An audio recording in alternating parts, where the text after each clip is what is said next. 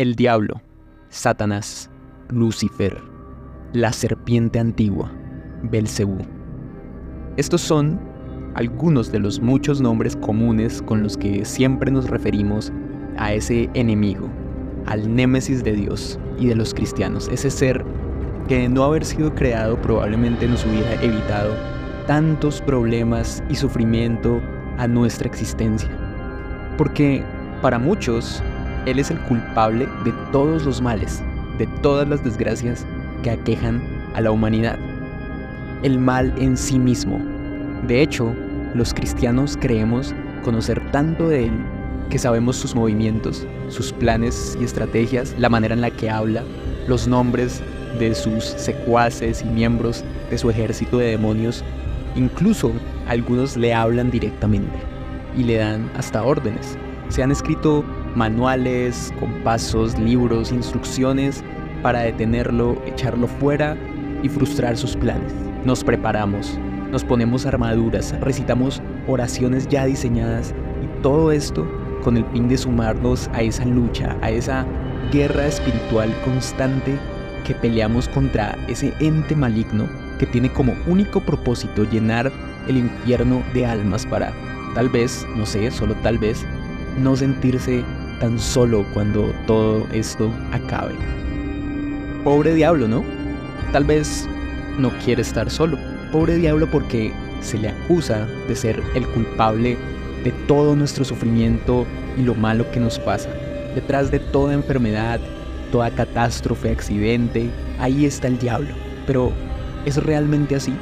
¿Realmente existe el diablo? Y si es así, ¿cuál es su propósito? ¿Existen los famosos demonios? ¿Quiénes son estos seres y de dónde vienen? Y no, aquí les hago un spoiler, no son ángeles caídos. Los invito a escuchar hasta el final de este episodio porque hay muchos mitos alrededor de estos temas. El diablo, los demonios, la guerra espiritual. Y lo que hacen muchos cristianos hoy en día es hacerle la mejor publicidad al diablo. Nos hemos encargado de hacerlo viral. La importancia que se le ha dado al diablo en el mensaje cristiano contemporáneo ha causado que muchos vivan con miedo, miedo de estar en medio de una guerra en la que no se pueden defender, miedo de estar siendo atacados por un enemigo invisible que solo quiere matarlos y enfermarlos, miedo de estar endemoniados y estar poseídos por espíritus que hasta tienen nombre y tarjeta de identificación, porque no sea que les hayan abierto una puerta con algún pecado. Y esta idea de poner al diablo como un ser superpoderoso y omnipresente que está en cada esquina tratando de tentarnos con sus demonios y al que tenemos que darle guerra y batallar hasta las últimas consecuencias, es uno de los grandes mitos del cristianismo. Vamos por partes. ¿Quién o qué es el diablo? ¿Realmente existe? ¿Es literal o es una metáfora? Pues el diablo, o Satanás, como lo conocemos popularmente, es un personaje que es representado y nombrado de muchas maneras en la Biblia. Podemos decir que es uno de los personajes principales. Si la Biblia fuera una serie de televisión, este personaje saldría en el cabezote, en el intro. Es una figura crucial y determinante en la narrativa bíblica. Siempre se cita su primera aparición en el jardín del Edén, como esta serpiente que habla, ¿no? Todos conocemos esta historia. Al diablo se le atribuye haber sido el primer ser de la creación que se rebeló contra Dios. Se le relaciona con la serpiente que aparece en el jardín del Edén para hacer caer a Adán y Eva. Y muchos se han preguntado qué hacía esta serpiente dentro del jardín del Edén. Y esto tiene que ver con que en la narrativa bíblica Dios no solo es el creador de la tierra, los animales, la vegetación y los seres humanos, sino que es también el creador de otros seres, los seres espirituales o los seres celestiales o como el original hebreo los llama los Elohim. Y parece que estos seres compartían la creación con todas las demás criaturas que Dios había creado, incluso con los seres humanos. Uno de estos seres era esta serpiente que hablaba. Nunca se preguntaron por qué Eva no se sorprende y no muestra ninguna reacción Cuando una serpiente simplemente se le acerca y le habla, Eva le contesta y le habla como si nada. Esto es porque es probable que Adán y Eva estuvieran relacionados con estos seres, los conocían, sabían que eran diferentes a los animales, pero también diferentes a los seres humanos. Sea como sea, este ser estaba en oposición a Dios. Y ya conocemos la historia.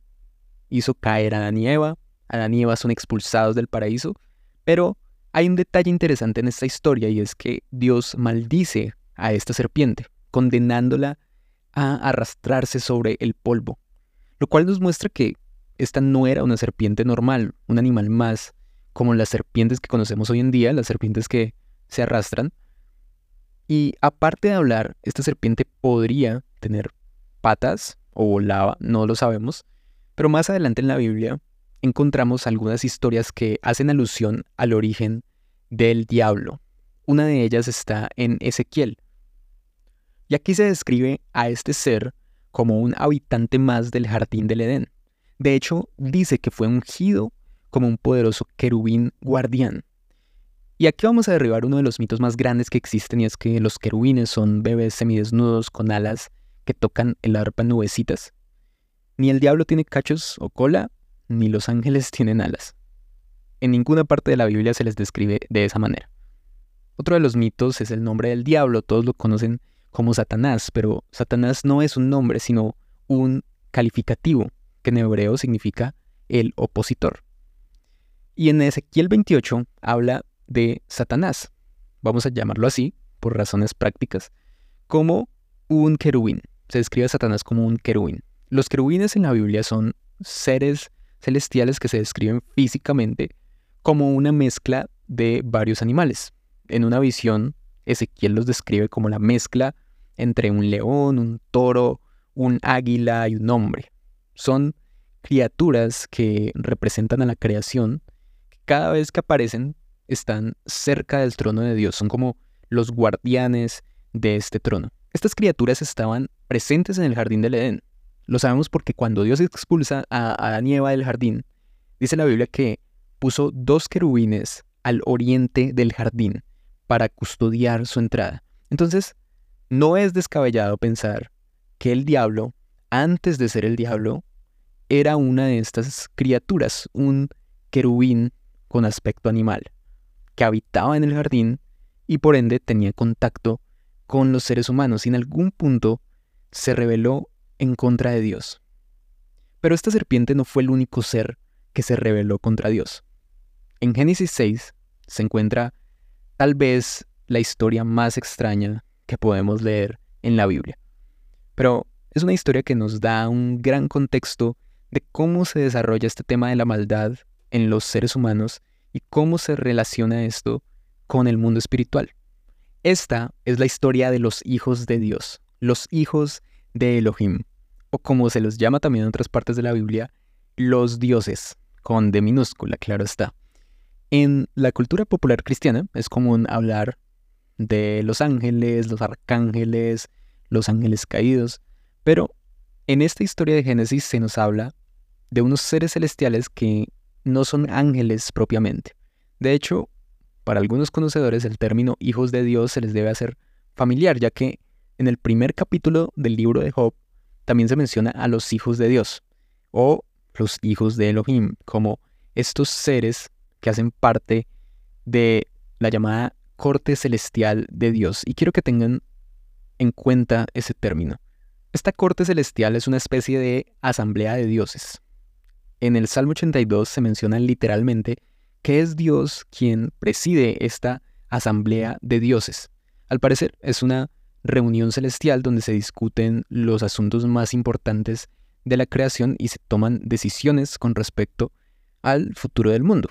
En Job se relata que un día los miembros de la corte celestial, o en el original hebreo los hijos de Dios, llegaron para presentarse delante del Señor, incluyendo a Satanás. Es decir, al parecer originalmente Satanás hacía parte de esta corte y aún después de su rebelión lo seguía haciendo. Ahora, volviendo a la historia de Génesis, entendiendo un poco más quiénes son estos seres. Se nos dice que algunos de estos hijos de Dios o algunos de estos dioses con D minúscula estuvieron en la tierra y de alguna manera, no me pregunten cómo, tuvieron sexo con las mujeres humanas. Y dice la Biblia que de esta unión nacieron otros seres más extraños aún, llamados los Nefilim, que son los famosos gigantes que encontramos en otros relatos de la Biblia, como en David y Goliat, por ejemplo. Hablando de los Nefilim, dice Génesis 6.4, que siempre que los hijos de Dios tenían relaciones sexuales con las mujeres humanas, ellas daban a luz hijos que luego se convirtieron en los héroes y en los famosos guerreros de la antigüedad. ¿Les suena conocido todo esto? Tal vez muchos piensen en la mitología griega, ¿no? La corte celestial, el monte Olimpo, los dioses que bajan a la tierra y tienen sexo con mujeres humanas que engendran a los semidioses. O tal vez piensen en algún capítulo de alienígenas ancestrales en History Channel, pero esto está en la Biblia. Y hay muchos que han tratado de desestimar esta historia diciendo que cuando la Biblia habla de los hijos de Dios no se refiere a seres celestiales, sino a seres humanos. Pero lo cierto es que todas las civilizaciones de la antigüedad registraron esta misma historia una y otra vez. Seres que no eran de este mundo, uniéndose con mujeres humanas, engendrando hijos que no tenían apariencia humana, eran más grandes, más fuertes, más habilidosos.